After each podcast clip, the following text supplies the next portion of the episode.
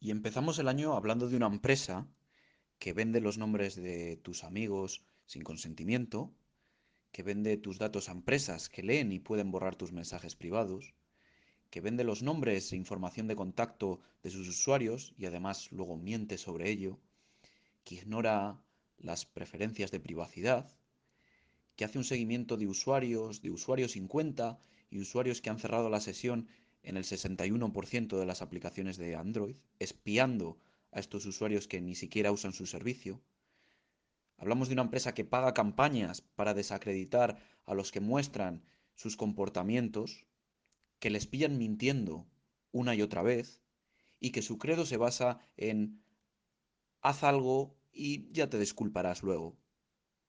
Y aunque se hayan disculpado muchas veces, siguen mintiendo y repitiendo estos comportamientos. De verdad, esta es la última vez que pasará. Ayudan a los que quieren distribuir eh, noticias falsas, pero de verdad, esta es la última vez que pasará.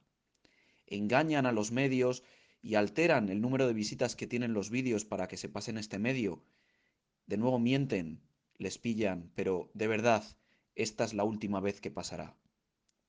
Quizás ha llegado el momento de que los usuarios digamos basta y que digamos todos juntos, de verdad, esta es la última vez que uso Facebook.